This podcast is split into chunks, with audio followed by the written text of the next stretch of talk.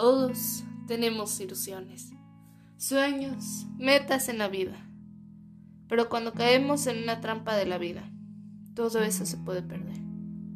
Y lo peor es que no nos damos cuenta que caemos en esa trampa hasta que ya es muy tarde.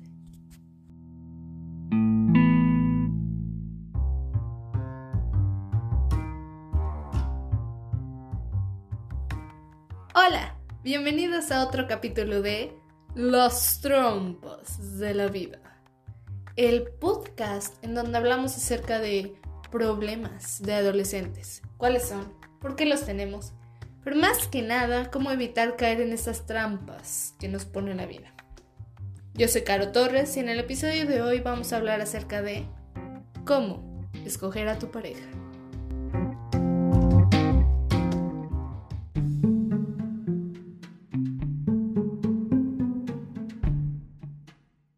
¿Alguna vez te has preguntado por qué siempre termino con el mismo tipo de personas?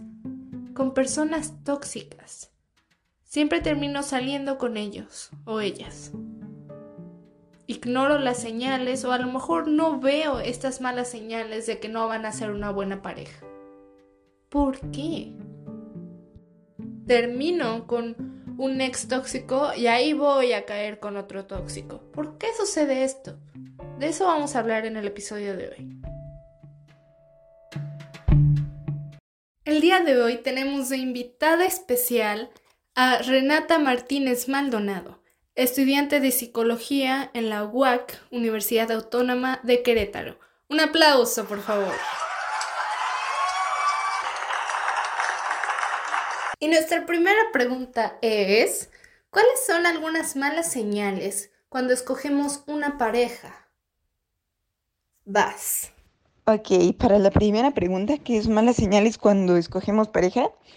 Eh, obviamente no hay como una manera de descifrar si una relación va a ser hermosa o no, pero sí hay ciertos indicadores a los que hay que poner la atención.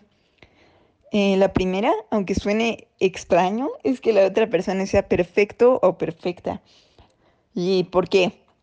Porque, bueno, aunque cuando estás enamorado ves a la otra persona sin defectos y todo eso, que pues es común estar enamorado, muy pocas personas que están en una relación tóxica dicen, ah, no, pues cuando empezamos era así un, eh, una persona muy grosera, ¿no? No, comúnmente las personas narcisistas o pues con ciertas conductas así, eh, empiezan siendo perfectas, sin ningún error.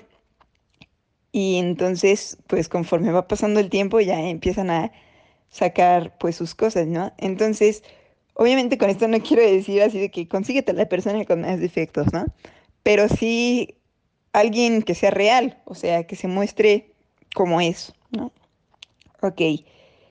Otro factor que hay es que te aleje de tu esencia y esto es muy importante, ¿no? Eh, si tú eres una persona y a ti te gustan ciertas cosas, no sé, te importa mucho tu familia, te importan mucho tus amigos, y alguien llega a querer como decirte, no sé, si a mí me gusta mucho el fútbol, ay no, no juegues fútbol, eh, mejor eh, ten más tiempo conmigo y así, y poco a poco te va alejando de lo que realmente eres tú, eh, pues creo que es un factor importante y del cual debemos notar, porque probablemente esa persona en un futuro lo que haga, no sé, sea, o sea, primero empieza con cosas pequeñas, pero después te va a decir, ay no, eh, mejor no vayas a ver a tus amigos, o mejor no estés tanto tiempo con tu familia y ten más tiempo conmigo. Y así va poco a poco.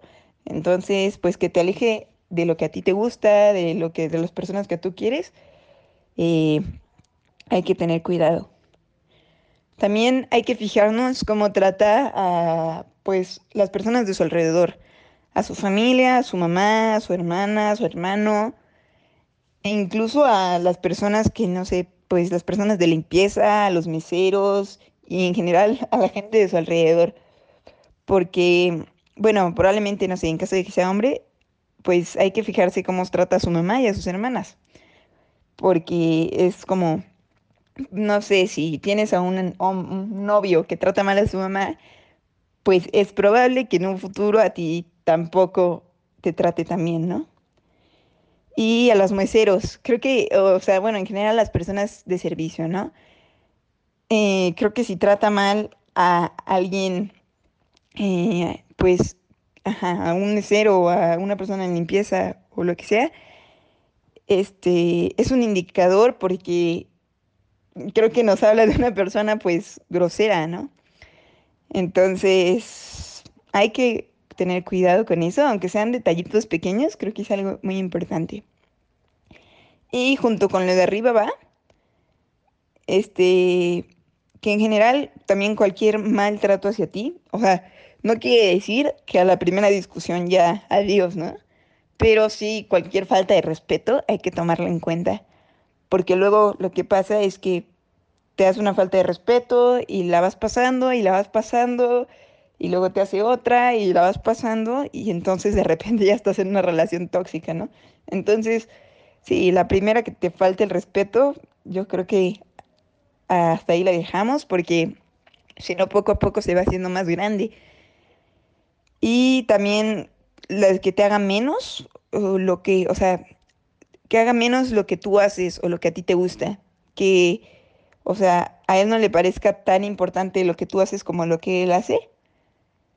Em, pues es un indicador. ¿Por qué? Porque tal vez al principio sea así como de que, em, no sé, ay no, este, tu, o lo que tú estudias no es tan importante como lo que yo estudio. Pero poco a poco, pues, se va a ir haciendo más grande y más grande hasta el punto de que, pues, tú seas menos en la relación, ¿no? Y así, como ya dije, pues obviamente no hay una manera de decir si tu relación va, va a ser perfecta o no, pero sí hay ciertos indicadores. ¿Qué aspectos tenemos que buscar en una persona cuando escogemos una pareja? O sea, ya hablamos de las malas señales. ¿Cuáles son esos aspectos positivos que tenemos que buscar en esa persona? Pues es que más allá de que te guste su físico, que obviamente es muy importante que te atraiga físicamente, ¿no? Y también que te guste su personalidad y todo eso. Que eso ya pues va de cajón, ¿no? Pero también es importante buscar una persona con la que te sientas cómoda y en paz. O sea, esto no quiere decir que nunca haya problemas, ¿no? Porque mm, es normal que pues somos personas distintas, ¿no? Cuando estamos en una relación estamos con alguien que es distinto a nosotros, con opiniones distintas, con vida distinta y de repente pues puede haber ciertos choques.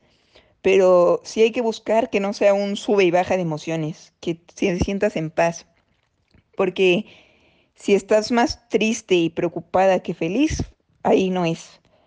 Hay que checar que la mayoría del tiempo o que en general con nuestra relación o con la persona que estamos conociendo nos sintamos en paz y que podamos ser nosotros y nos sintamos cómodos. Eso y la segunda, otro aspecto que es esencial y creo que es pues de suma importancia, eh, son los valores. Que, a ver, ¿qué significa esto? no es estar con alguien igual que tú, o sea, no es como de que alguien que sea exactamente igual que tú, porque como ya lo dije, pues somos personas distintas. Pero sí hay cuestiones importantes, como, por ejemplo, si yo soy una persona que un valor muy importante es la familia y convivir con mi familia, y a la otra persona no le interesa nada su familia o no le interesa pasar tiempo con su familia, es probable que después haya choques. ¿Por qué? Porque yo voy a querer pasar tiempo con mi familia y él va a decir, no, mejor ven conmigo. O igual los amigos, si a mí me importan mucho mis amigos y él es más como de, ay, no, no tengas amigos, obviamente ahí hay como un choque de valores.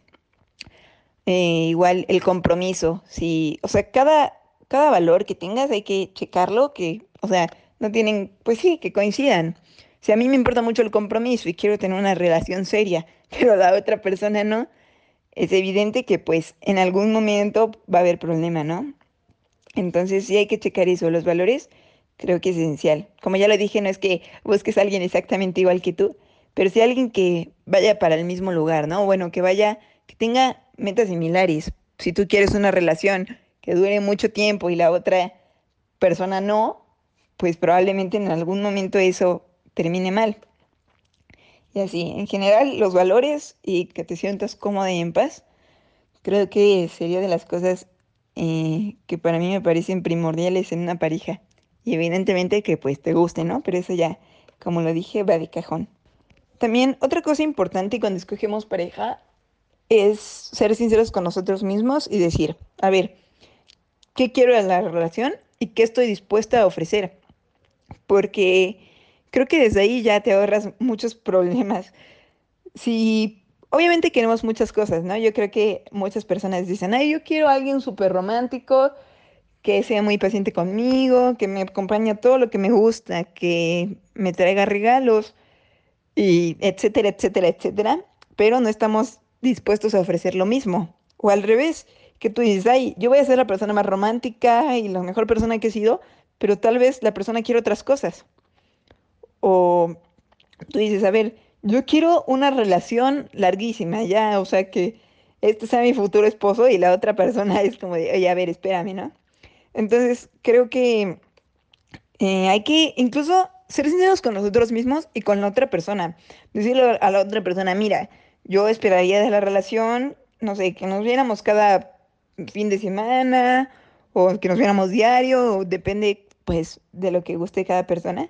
Y así poder ir haciendo acuerdos y con esos acuerdos pues que darle un rumbo a la relación. Porque si no, pues probablemente sea una relación pues que puede estar, ¿no? Pero va a ir sin rumbo y es más probable que se presenten más conflictos. Es cierto, tenemos que buscar un rumbo en las relaciones. Y la tercera y la última pregunta es, ¿cuáles son algunas razones por las cuales ignoramos las malas señales y escogemos malas parejas? Vemos las señales, pero decidimos ignorarlas. ¿Por qué? Es que, bueno, creo que puede variar, ¿no? Depende de la persona pero creo que una muy común y que está mucho en los jóvenes y creo que en general en todas las personas, pues es cuestión de autoestima. ¿Por qué? Y, y de miedo a la soledad. Porque voy, o sea, minimizo lo que yo sé que merezco o las malas señales por miedo a la soledad. Porque, no sé, la otra persona eh, es grosera o me estoy dando cuenta de que en mi relación todo el tiempo discutimos y ni siquiera hay buenos momentos, pero por miedo a estar solo o por miedo a no volver a encontrar a alguien, ahí sigo y sigo y sigo en una relación que ya no me hace bien. Y también por eso mismo vamos creando la, o sea, vamos creyendo que la persona va a cambiar. Y creo que pasa mucho, ¿no? De que, ay, sí, eh, fue grosero o eh, peleamos todo el tiempo, pero él me prometió que iba a cambiar. Y probablemente eh, nos estemos mintiendo, luego sabemos, ¿no? O creo que muchas personas saben que se están mintiendo a sí mismas con esto de que, ay, pero va a cambiar. Pero justo por ese miedo a la soledad, eh, o como ya le dije, a no encontrar a alguien más, pues siguen diciendo, bueno, va a cambiar, bueno, va a cambiar. Y así, y pues lo peor es que en vez, o sea, muchas veces no cambia y al contrario, ¿no? Va empeorando. Y también por lo mismo nos quedamos con los poquitos buenos momentos. No sé, si yo de los siete días a la semana uno estoy bien, muchas veces nos queremos sostener de ese día donde estoy bien para justificar que los otros seis días la paso terrible, ¿no? Entonces creo que sí, creo que la principal cuestión sería pues miedo a la soledad y en general pues cuestiones de autoestima y esas son algunas de las razones por las que ignoramos las señales. Otra puede ser que eh, tal vez al principio no las notamos, porque como yo ya lo dije en la primera, eh, pues tal vez es raro que una persona llegue así siendo pues horrible, más bien llega perfecto y poco a poco va sacando cosas, ¿no? Pero entonces, como va de menos a más, o sea, primero son cositas pequeñas y luego ya de repente son faltas de respeto grandes o así. Eh, vamos, o sea, con las cosas de menos vamos diciendo, ay, bueno, pero no es tan grosero, ¿no? O sea, la pasamos bien y así, hasta que de repente ya estamos en una relación muy tóxica. Y ya. Entonces, básicamente creo que esas serían las razones. Y creo que eso sería todo. Muchas gracias, Renata, por estas respuestas. Y.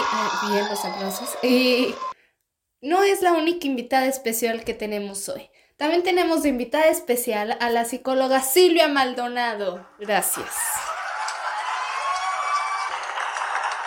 Hola, Caro.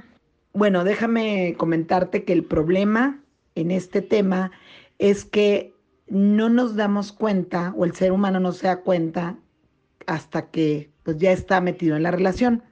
¿Por qué?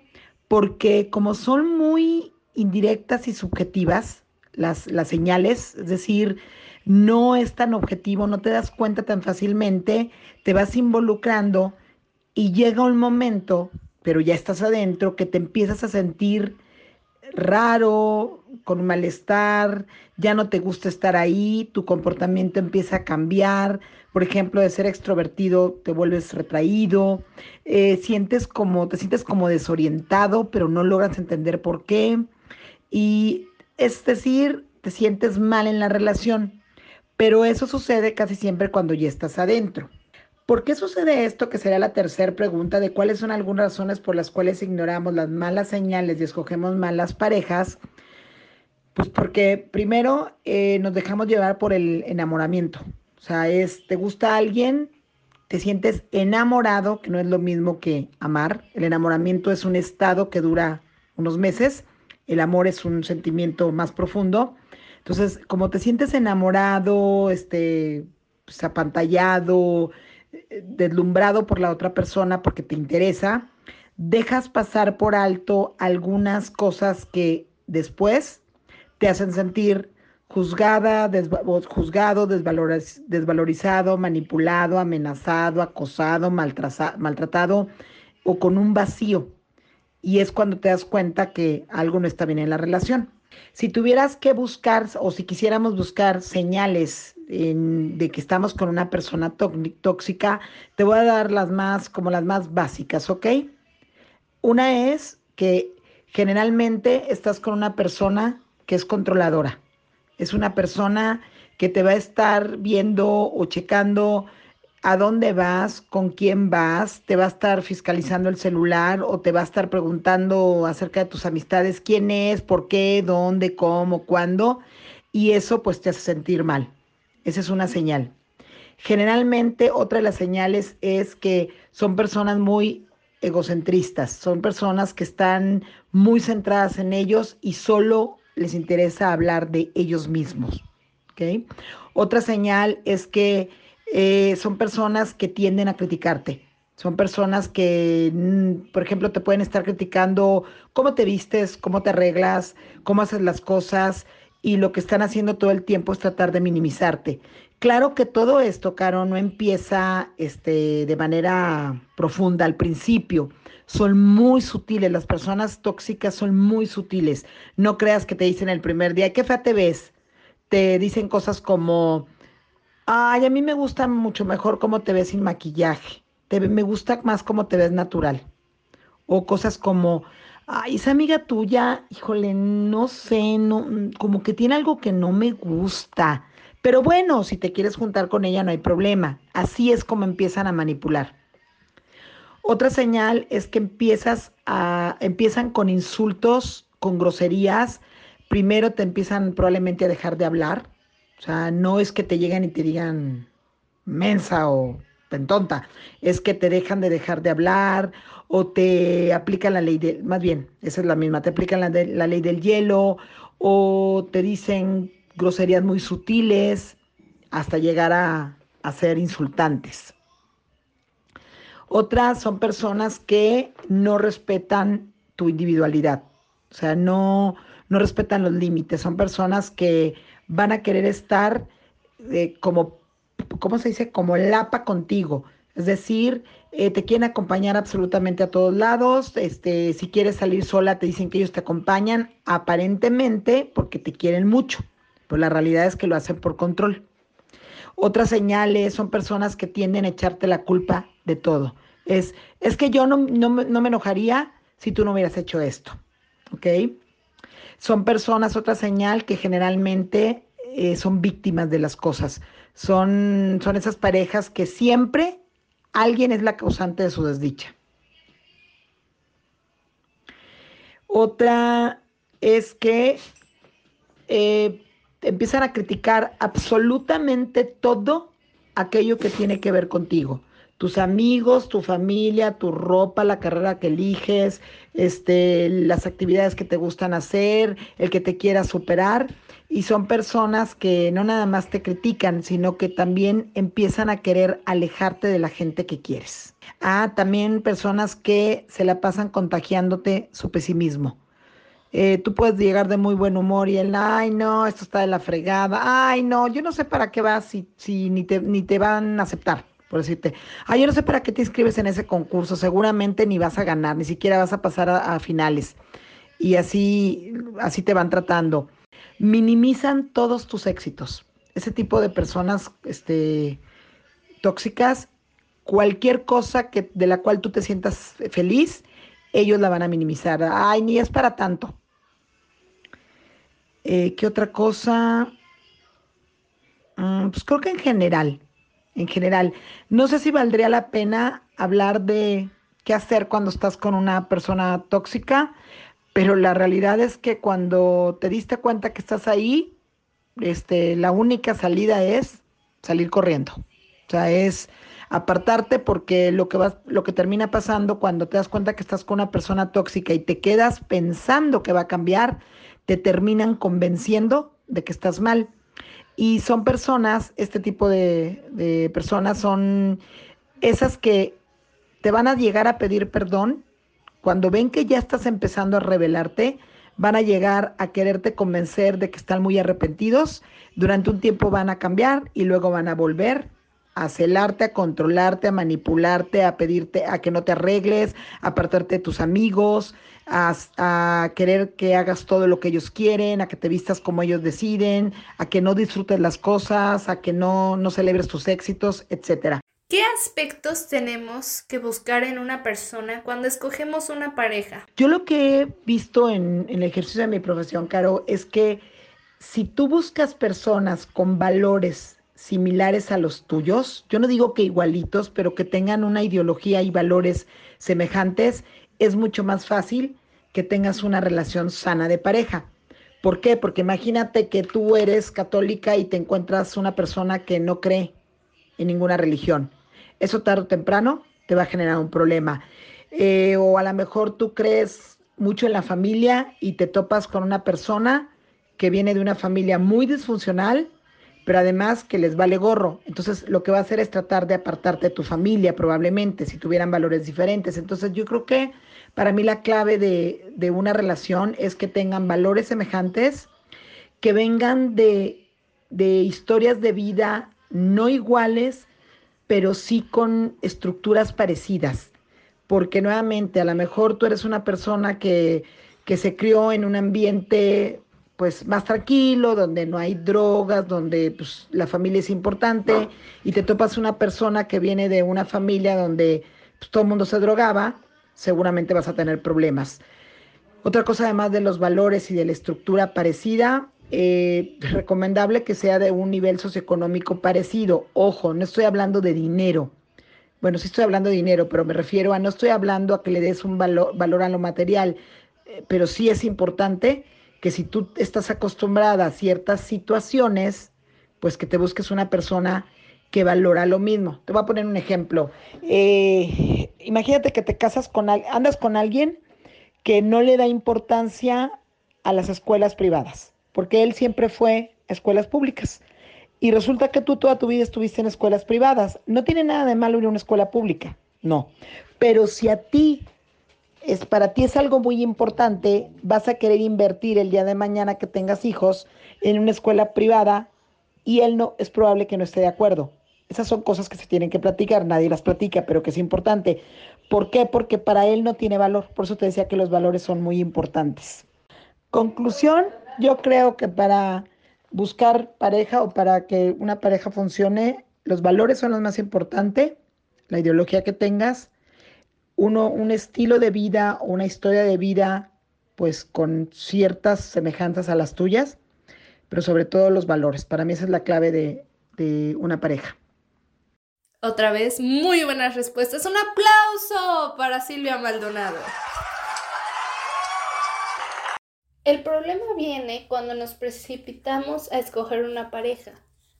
Y es como Renata y Silvia lo mencionaron, o sea, al principio no es obvio que la pareja o la persona es una persona tóxica, no es obvio. Pero el problema es cuando nos precipitamos a la hora de escoger una pareja, no nos damos el tiempo de llegar a conocer a esa persona bien. Pero ¿cuáles son algunos elementos que pueden influir en que o nos precipitemos en esto o una vez que conocemos a la persona aún así decidimos estar con ellos. ¿Por qué escogemos malas parejas? Bueno, una puede deberse a la mala definición del amor. nuestra sociedad, en los medios de comunicación, en las películas románticas, en las series, en todos lados, han creado una cultura de que la relación de pareja es la relación más importante y que si no tienes pareja eres un fracaso. A las mujeres creo que se les dice un poquito más acá a los hombres. Ay, ¿para cuándo el novio? Ay, ¿para cuándo la boda? ¿Para cuándo el esposo? Necesitas buscarte esposo. Como si fuera lo único para lo que somos buenas. Esta cultura nos hace ver una historia distorsionada del amor. Como que por el amor se debe de tolerar todo o que siempre nos regala sufrimiento. No, estas son ideas tóxicas. Y con ideas tóxicas vienen personas tóxicas.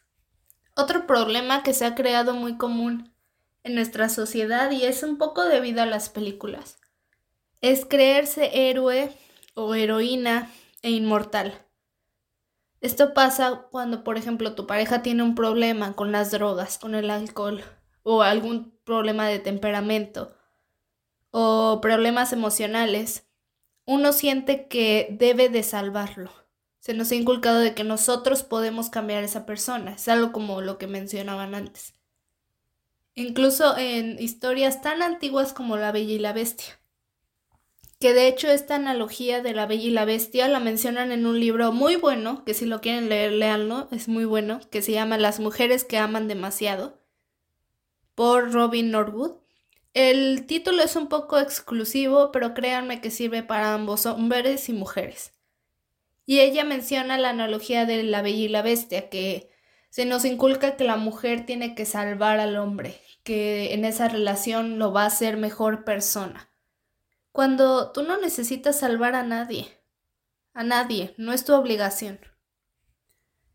Otro aspecto que influye mucho en esto es que Escogemos parejas para replicar nuestro ambiente familiar en la niñez y sentirnos en control. Eso también lo mencionan en ese libro de las mujeres que aman demasiado. Y les pongo un ejemplo. Por ejemplo, en la niñez presentaste, no sé, ah, presenciaste una relación tóxica viendo a tu madre y a tu padre. A lo mejor tu papá le pegaba a tu mamá. Es hipotético y creces con esa visión de que eso, de eso se trata tener pareja, que eso está bien. porque como lo viste, pues, no sé, ha de estar bien. Creemos con, crecemos con esa idea de que ese es el amor. Entonces, cuando somos adultos, buscamos replicar esa sensación, esa situación en nuestras relaciones para así sentirnos un poco en control. Y entonces es ahí cuando vemos a un potencial de pareja que es sano, con el que somos compatibles, que es amable, que no es tóxico, como aburrido o inatractivo. Ese es el problema. También mucho deriva de poco, poco autoestima. Si queremos cambiar esto, tenemos que darnos cuenta que merecemos más que lo que nos está dando esa persona tóxica. Porque a veces por eso nos quedamos con las personas tóxicas, porque pensamos que es lo que merecemos.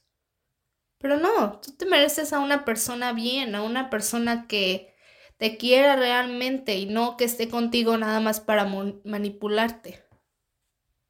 Por cierto, si quieren oír el episodio de la autoestima, vayan a escucharlo, es el primer episodio de este podcast, el autoestima.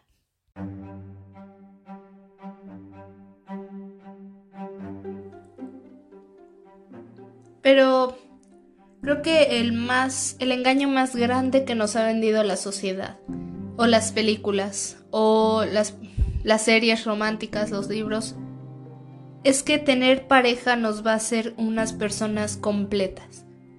Que cualquier problema que tengas tú se va a resolver con una pareja, que una pareja te va a completar. Bueno, déjame decirte que una pareja no te completa, te complementa. Es muy diferente. Es importante que sigamos construyendo nuestra vida más allá de la pareja. Sí, es una parte a lo mejor importante en la vida que complementa la vida, pero no es un todo. Tenemos que dejar de verlo como un todo, eliminando frases como eres mi vida, no puedo vivir sin ti, siempre tuyo, los cuales pueden dar a dependencia emocional y afectiva, más que amor. Que si empezamos a verlo como un todo, Ignoramos que siempre hay incertidumbre dentro de una pareja. No sabemos qué va a pasar en algún futuro. No sabemos qué tan lejos va a llegar esta relación o no. Y si lo empezamos a ver como un todo, por eso caemos en relaciones tóxicas. Ay, es que no, me trata mal y a lo mejor hasta me pega y me grita, pero no lo voy a dejar porque es mi todo, es mi vida. No, para nada.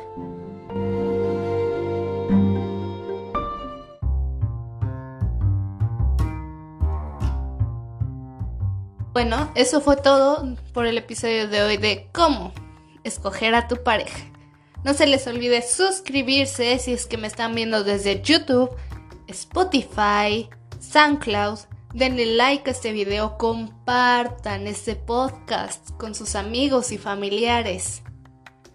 No se les olvide seguirme en Instagram ya que por allá estaré haciendo encuestas para ver de qué temas quieren que hable en futuros episodios y les estaré dando adelantos de cuándo sacaré futuros episodios. Yo soy arroba las trampas guion bajo de guion bajo la guion bajo vida. Sígame por allá y gracias por escuchar este podcast. Bye.